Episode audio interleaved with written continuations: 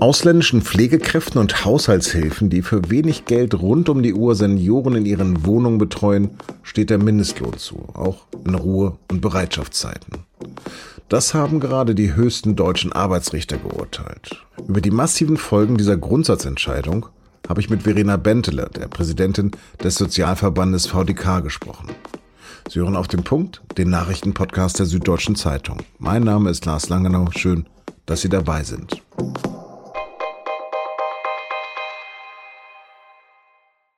Ich erzähle Ihnen zunächst kurz die Geschichte meiner dementen Mutter. Die wird in drei Wochen 90 Jahre alt und lebt seit einem Jahr in einem Pflegeheim. Ihr Erinnerungsvermögen beträgt noch etwa drei Sekunden. Ihre Pflege ist ein 24 Stunden, sieben Tage Job.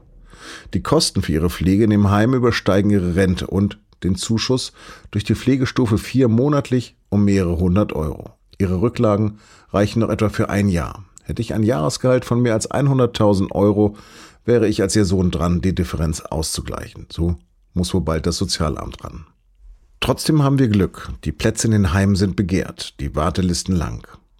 3,3 Millionen Menschen werden auch deshalb zu Hause betreut. 2,1 Millionen von Angehörigen, die anderen von Zehntausenden eher 100.000 Pflegekräften, meist von Frauen aus Polen, Bulgarien, Rumänien oder der Ukraine. In vielen Familien sind sie der gute Geist, ohne den die Pflege kaum machbar wäre. Doch eigentlich gleichen sie ja Aschenputtel. Denn viele von ihnen haben eben nur den Vertrag eines ausländischen Dienstleisters oder arbeiten ganz ohne Vertrag. Oft ohne Urlaubsanspruch, geschweige denn Privatsphäre. Sie sind systemrelevant in einem System, das nicht nur die Gewerkschaft Verdi als rechtlich unhaltbar und als ausbeuterisch anprangert. Und genau für diese häuslichen Pflegekräfte hat das Bundesarbeitsgericht am Donnerstag einen Präzedenzfall geschaffen. Demnach haben sie einen Anspruch auf den vollen Mindestlohn von 9,50 Euro pro Stunde. Und zwar auch in Zeiten, in denen sie offiziell nur in Bereitschaft sind. Geklagt hatte eine Bulgarin, die sich ihren Angaben zufolge sieben Tage die Woche, 24 Stunden am Tag um eine pflegebedürftige 90 Jahre alte Berlinerin gekümmert hat. Oder zumindest in ständiger Bereitschaft dafür war, für ganze 950 Euro netto. Jetzt stehen zumindest für die Klägerin Nachzahlungen von mehreren 10.000 Euro an. Für die Stiftung Patientenschutz ist das Grundsatzurteil ein Tsunami, der zu einer Kostenexplosion führen werde. Der Bundesverband der Betreuungskräfte vergleicht die Situation gar mit der Fleischindustrie. Würden auch an die 24-Stunden-Betreuung nationale Maßstäbe angelegt, könnte sich das kaum noch jemand leisten. Trotz des Dilemmas begrüßte Bundesarbeitsminister Hubertus Heil das Urteil am Freitag bei RTL NTV. Der SPD-Mann fordert jetzt eine Pflegebürgerversicherung und sagt, ich finde, Arbeit hat eine Würde. Und äh, egal, ob sie jetzt aus Bukarest oder aus Bottrop kommen, äh, wenn sie arbeiten, haben sie einen anständigen Lohn verdient. Und darüber habe ich mit Verena Bentele gesprochen. Die 39-Jährige ist Präsidentin des Sozialverbandes VDK Deutschland. Das ist der größte Sozialverband Deutschlands mit zwei Millionen Mitgliedern. Sie ist von Geburt an blind, wurde später Europameisterin Biathlon, vierfache Weltmeisterin und zwölffache Paralympicsiegerin. Zudem ist sie studierte Literaturwissenschaftlerin, ausgebildeter Coach und, wie sie mir sagte, Fan von Auf dem Punkt, was mich wiederum ein bisschen glücklich macht. Frau Bentele, steht der Sozialstaat mit dem Urteil des Bundesarbeitsgerichts jetzt auf der Kippe? Also der Sozialstaat steht definitiv nicht auf der Kippe, aber das Urteil des Bundesarbeitsgerichts zeigt deutlich, dass im Bereich der Pflege richtig viel getan werden muss. Und das, was Herr Spahn uns als Pflegereform hier verkauft hat, ist definitiv keine große Pflegereform, kein großer Wurf. Da sind natürlich paar gute Dinge drin, wie der äh, die bessere Bezahlung für Pflegekräfte in Einrichtungen. Das ist natürlich super, da haben wir nichts gegen als Sozialverband VDK. Aber wir haben schon was dagegen, wenn die Pflegebedürftigen nicht entlastet werden. Und wir haben was dagegen, wenn gerade für die häusliche Pflege weniger Geld zur Verfügung steht. Und das ist natürlich auch jetzt mit dem gestrigen Urteil ist die Situation gerade für die Pflege zu Hause wirklich noch mal ein Stück schwieriger geworden. Befürworter der Entscheidung würden jetzt wohl fragen, kann es sein, dass der Sozialstaat auf prekären Beschäftigungsverhältnissen aufbaut? Also auch da kann ich ganz deutlich sagen, wir haben in Deutschland äh, sozialversicherungspflichtige Beschäftigung. Wir fordern auch als VDK einen Mindestlohn, der bei 13 Euro liegt. Wir fordern, dass der Mindestlohn eben deutlich höher ist als aktuell.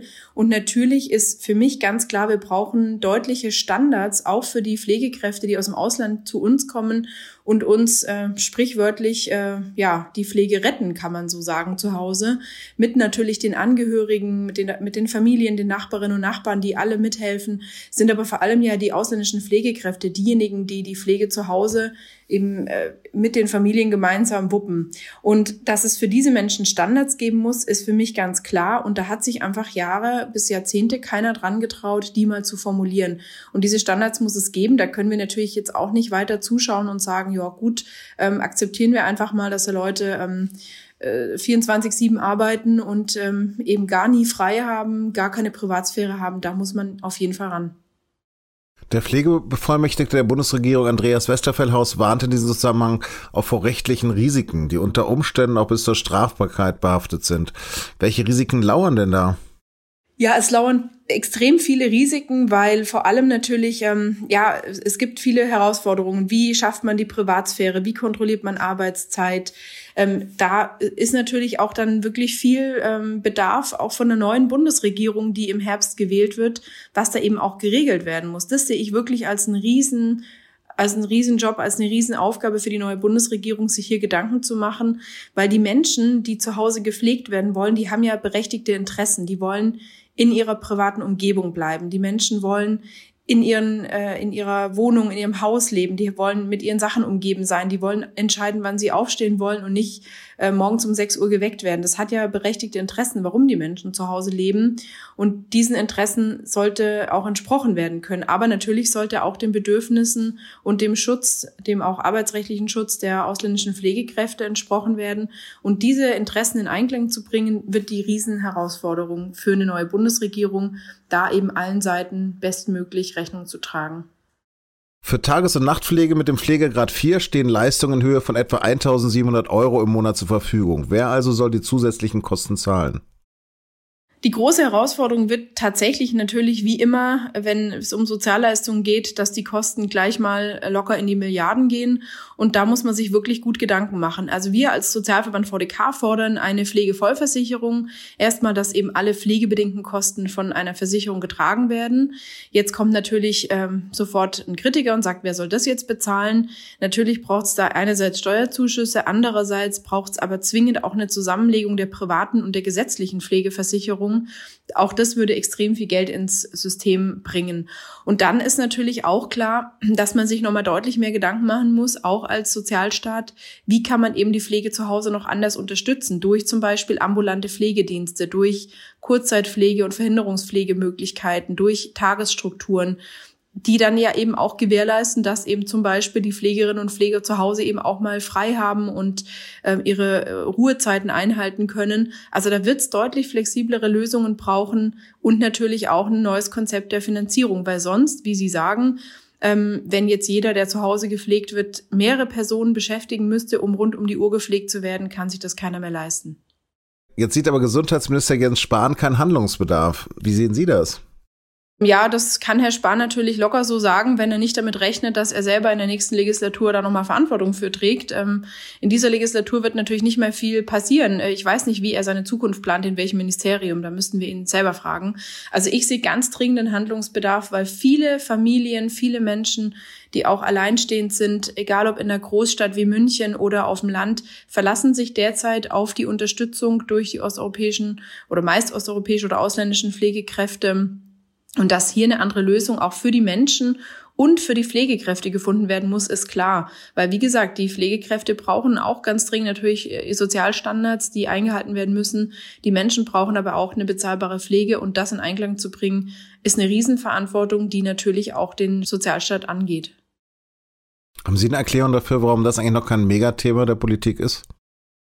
Ja, ich glaube, eine Erklärung dafür ist tatsächlich, es ist, es ist eben ein Megathema. Also Sie haben eigentlich die Antwort schon fast gegeben. Es ist halt ein Thema, wo es auch nicht eine einfache Lösung gibt. Ähm, gerade in so einer komplizierten Gemengelage, wo es viele Interessen gibt, wo natürlich auch gleich ähm, ja sehr, sehr viel Geld dranhängt, ist es nicht ganz trivial oder überhaupt nicht trivial, eine, eine einfache Lösung zu finden, die es in dem Fall nicht geben wird. Und äh, da haben sich in den letzten Jahren viele denke ich, auch einigermaßen einen schlanken Fuß gemacht, ähm, weil auch bisher niemand eine bessere Lösung wusste. Und jetzt ist es aber mit diesem Urteil einfach nochmal deutlich manifestiert worden, dass man jetzt wirklich eine Lösung braucht, dass jetzt keiner mehr weggucken kann.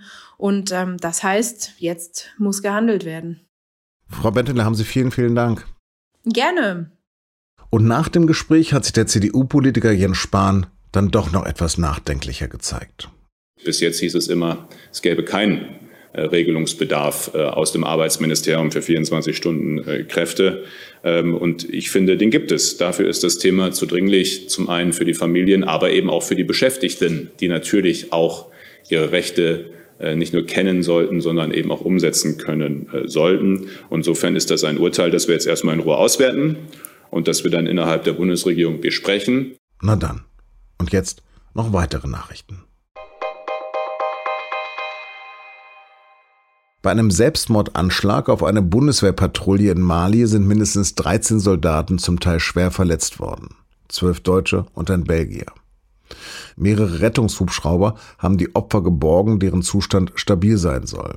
Es ist einer der folgenschwersten Angriffe auf deutsche Soldaten in dem westafrikanischen Land. Derzeit sind dort rund 900 deutsche Soldaten an dem UN-Einsatz beteiligt. Sie sollen den Friedensprozess unterstützen. Malis Stabilität wird von islamistischen Terrorgruppen bedroht und kürzlich auch von zwei Militärputschen. Ungeachtet aller Kritik ist das Gesetz zur Homosexualität in Ungarn in Kraft getreten. Wie auch bei uns berichtet, schränkt es die freie Information über Homo- und Transsexualität ein. Kanzlerin Merkel hat deshalb am Ende des EU-Gipfels in Brüssel von tiefgreifenden, ernsten Problemen mit Ungarn in der Europäischen Union gesprochen. Weder sie noch EU-Kommissionspräsidentin von der Leyen wollten sich aber Forderungen anschließen, Ungarn möge die Staatengemeinschaft verlassen. Von der Leyen kündigte aber rechtliche Schritte gegen die Regierung in Budapest an. Außerdem wollen die EU-Staaten künftig deutlich härter auf böswillige Handlungen Russlands reagieren.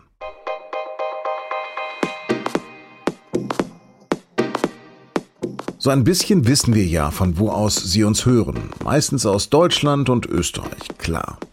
Dutzende aber auch aus Albanien, mindestens vier in Nepal und auch einer oder eine aus Kambodscha. Und weil ich begonnen habe, Sendungen mit Themen aus dem Ausland mit der landestypischen Verabschiedung zu beenden, würde mich interessieren, aus welchen Herkunftsländern oder Regionen Sie so kommen und was bei Ihnen als Verabschiedung üblich ist. Schreiben Sie mir doch unter podcast.sz.de. Das war auf dem Punkt. Redaktionsschluss war 16 Uhr. Vielen Dank fürs Zuhören und jetzt ab ins Wochenende. Tschüss.